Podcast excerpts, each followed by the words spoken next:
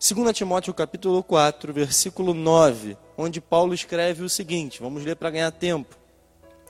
Empenhe-se por vir até aqui o mais depressa possível, porque Demas, tendo amado o presente século, me abandonou e se foi para Tessalônica.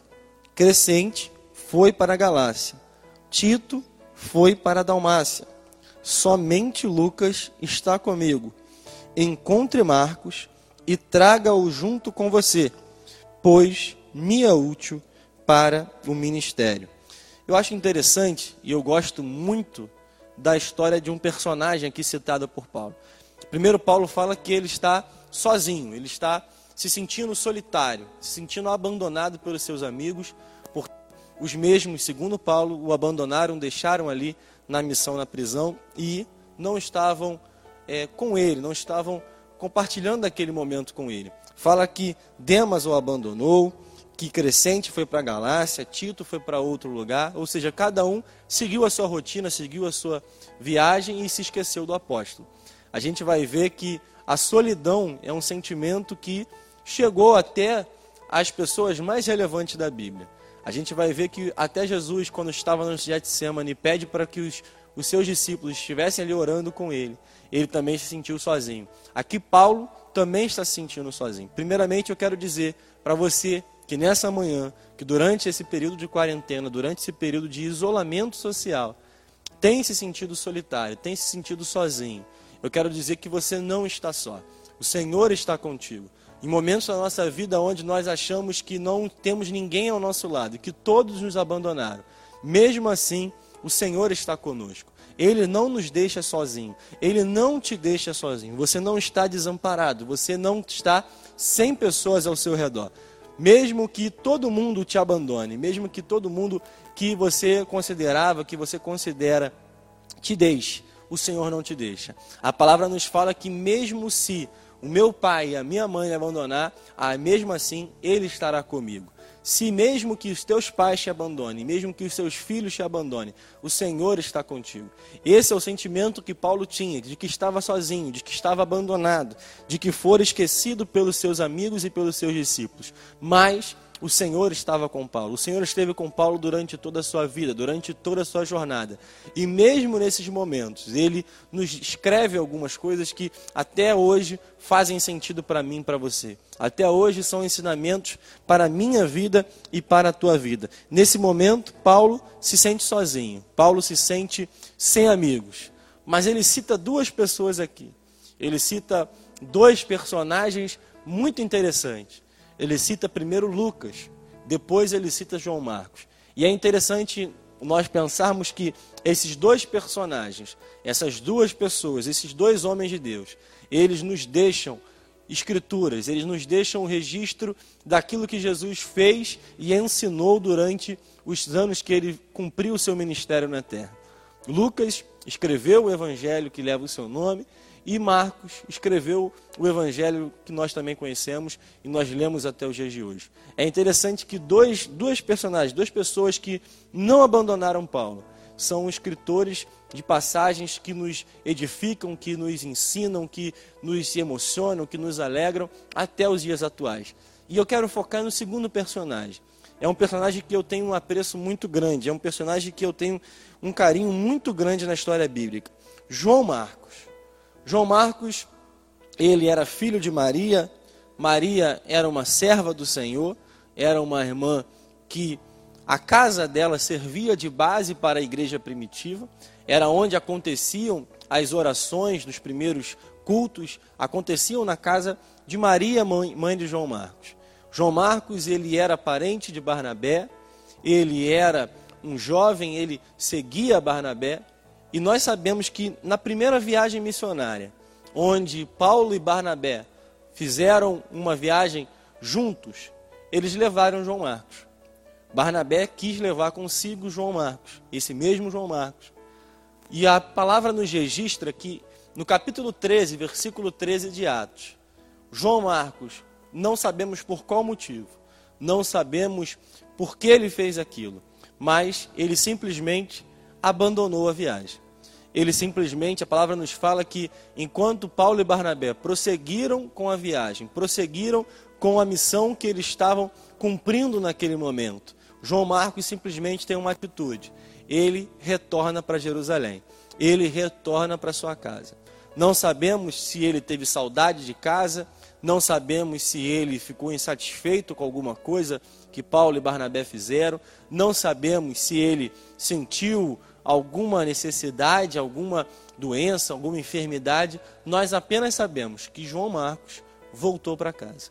Nós sabemos apenas que João Marcos abandonou a missão no meio do caminho. Nós sabemos apenas que João Marcos decidiu voltar para casa, voltar para Jerusalém. E dentro dessa perspectiva, dentro dessa atitude de João Marcos, há uma insatisfação e uma discórdia. A partir do momento que João Marcos ele abandona a viagem, Barnabé, na próxima viagem, na segunda viagem, tenta levar consigo novamente João Marcos, pois acreditava que o mesmo não iria abandonar novamente a viagem ou que teria aprendido a lição. Não sabemos o motivo, mas ele quis levar novamente João Marcos. E a Bíblia nos relata que Paulo não aceita isso, que Paulo não fica satisfeito com aquela proposta por que, que ele não fica satisfeito? Ele pensa que se João Marcos abandonou o caminho, abandonou a missão da primeira vez, ele poderia fazer aquilo novamente. Há uma insatisfação de Paulo com o abandono daquele menino, daquele jovem, com a atitude dele de voltar para casa no meio de uma viagem, no meio de uma missão, no meio de uma de um cumprimento de um propósito. E a gente vai ver que há uma discussão tão grande entre Paulo e Barnabé que eram amigos, que eram pessoas que estavam caminhando juntos, estavam cumprindo o ID juntos, e há uma insatisfação de Paulo tão grande com a atitude de Barnabé em tentar levar aquele menino novamente, que Paulo e Barnabé discutem, e discutem de tal forma que eles se separam. Paulo passa a andar com Silas. Agora Silas é o seu novo companheiro de viagem. E Barnabé passa a caminhar também em outra direção. A gente vai ver que o ministério de Paulo e Barnabé, ele é separado por causa dessa atitude de João Marcos, de retornar para casa na primeira viagem. E aí eu penso com você nessa manhã que muitas vezes em nossas vidas nós tomamos algumas decisões, nós tomamos algumas orientações, nós temos algumas atitudes que nos fazem talvez fracassar no meio do caminho ou no meio do caminho nós tomamos alguma decisão de desistir de algumas coisas que o Senhor estabeleceu para as nossas vidas. Ou em algum momento, no meio da caminhada, você pensou em desistir ou tomou uma atitude que você sabe hoje que não deveria ter tomado. Talvez você estava cumprindo um propósito divino, estava cumprindo aquilo que o Senhor te chamou para fazer, mas no meio do caminho sentiu vontade de parar, sentiu vontade de desistir de tudo, de abandonar a caminhada. E talvez você que esteja me ouvindo nessa manhã tenha desistido. Talvez você, por algum motivo que não sabemos o que, não sabemos o que te levou a parar, mas você parou. Talvez um pecado que você cometeu que você tenta até hoje se levantar.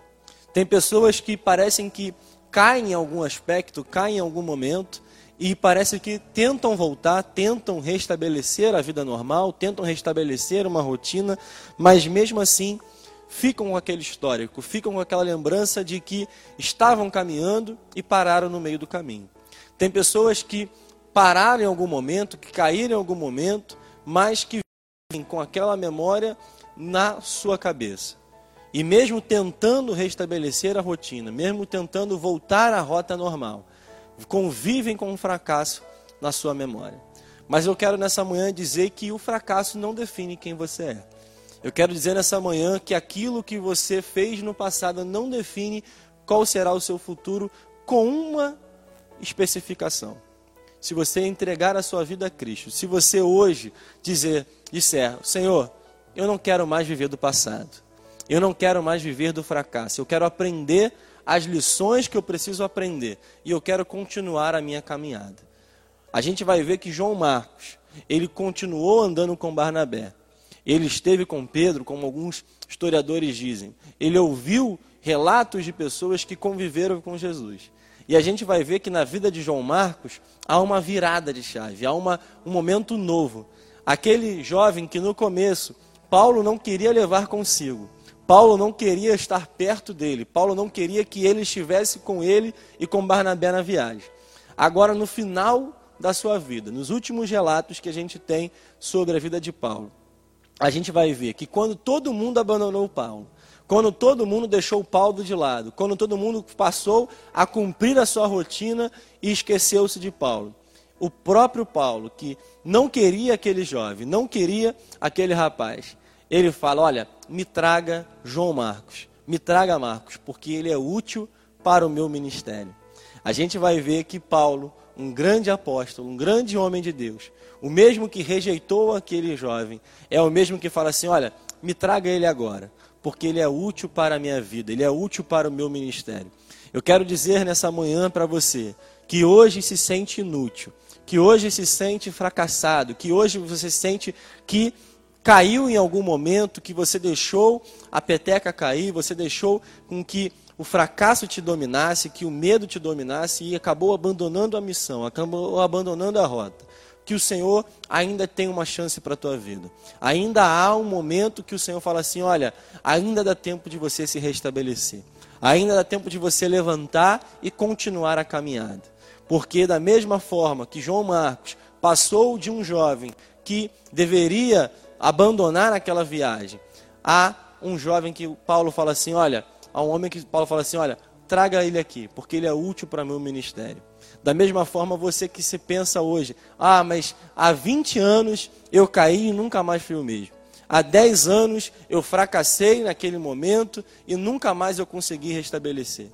Talvez você pense na vida, na sua área financeira, na sua área ministerial, na sua área espiritual, na sua área familiar, você tenha pensado assim hoje: olha, mas eu já tentei diversas vezes. Eu já tentei fazer aquele, aquela prova, aquele concurso, já tentei estabelecer meu casamento, já tentei restabelecer o ministério diversas vezes, mas eu não consigo. Mas eu quero dizer nessa manhã que ainda tem tempo, ainda dá jeito, que o Senhor ainda está pronto, está apto para mudar a tua vida. Nessa manhã, que essa manhã não seja uma manhã de fracasso, que essa seja uma manhã, não seja uma manhã de desistência na tua vida, mas pelo contrário, que eu e você estejamos prontos a hoje a olhar para a nossa vida, para o nosso passado e dizer assim: não, eu quero abandonar o passado. Eu quero escrever um novo futuro. Eu quero, na verdade, deixar, permitir que o Senhor escreva um novo futuro. Ainda há uma grande história sobre a tua vida. Ainda há um grande futuro que Ele estabeleceu. João Marcos, além disso aqui que eu estou falando, ele foi um escritor de um evangelho. Ele escreveu o relato daquilo que ele ouviu, daquilo que ele aprendeu. E até os dias atuais, nós abrimos a nossa Bíblia, nós abrimos as Escrituras e nós sabemos que um tal de Marcos, ele escreveu para nós aquilo que Jesus fez e ensinou. Ou seja, ele foi canal para a minha e para a sua vida. Ele se deixou ser usado pelo Senhor para escrever um evangelho que hoje nos abençoa. Nessa manhã, você que talvez tenha fracassado tantas vezes, você que talvez tenha tentado tantas vezes, você que talvez tenha caído tantas vezes, eu quero dizer que você ainda pode ser um canal que vai abençoar outras vidas. Você ainda pode ser um canal que vai contar a tua história, que vai dizer aquilo que Deus fez na tua vida e outras pessoas serão alcançadas. Eu creio que através do teu testemunho, de uma pessoa que antes se sentia fracassada, para uma pessoa que vai se sentir vitoriosa, que vai se sentir hoje diferente, eu creio que outras vidas serão alcançadas. Porque enquanto o mundo hoje, nesse momento, nessa hora, nesse tempo que nós estamos vivendo, tem mais notícias para contar, eu creio que o Senhor ainda tem boas notícias para contar através da sua vida. Eu creio que o teu testemunho ainda vai alcançar outras pessoas. Que as pessoas vão olhar para a tua vida e falar assim: olha, ele já tentou, ele já fracassou, mas ele levantou, continuou a caminhada e ele venceu. Nessa manhã, eu te convido, eu te faço um desafio. Levante-se, volte a andar, saia dessa situação de fracasso. Ele não define, o fracasso não define quem é você. Não define qual é a tua história. Ainda há uma história sobre a tua vida. E eu creio que o Senhor vai cumprir isso na minha e na tua vida. Vamos orar nessa manhã. Você que mandou a sua mensagem, você que está participando conosco aqui ao vivo, você que está enfermo ou tem algum familiar enfermo, você pode mandar a sua mensagem para nós. Nós temos daqui a pouco às oito e meia o programa Somos uma Grande Família, também há um momento de oração. Depois nós temos aqui o nosso debate. Depois, às 11 horas, temos um momento de clamor, onde um pastor vai estar orando pela tua vida, vai estar orando pela tua casa, vai estar orando pela tua saúde, pela vida dos seus familiares. Quero orar com você, ore por aqueles que estão trabalhando em hospitais, aqueles que são da área de saúde, que nesse momento estão na linha de frente, estão se dedicando, estão dobrando o plantão para que haja um restabelecimento da normalidade. Tem algumas pessoas acompanhando conosco, a Célia Dantas, Júlio Ross, Denise Monteiro, tem outras pessoas aqui assistindo, e eu quero mandar um abraço para você, dizer que Deus está no controle de tudo, que nada saiu da direção dele. Ele continua no seu trono e eu tenho certeza que em breve, muito em breve, nós estaremos celebrando ao Senhor novamente juntos e agradecendo por tudo que ele tem feito em nossa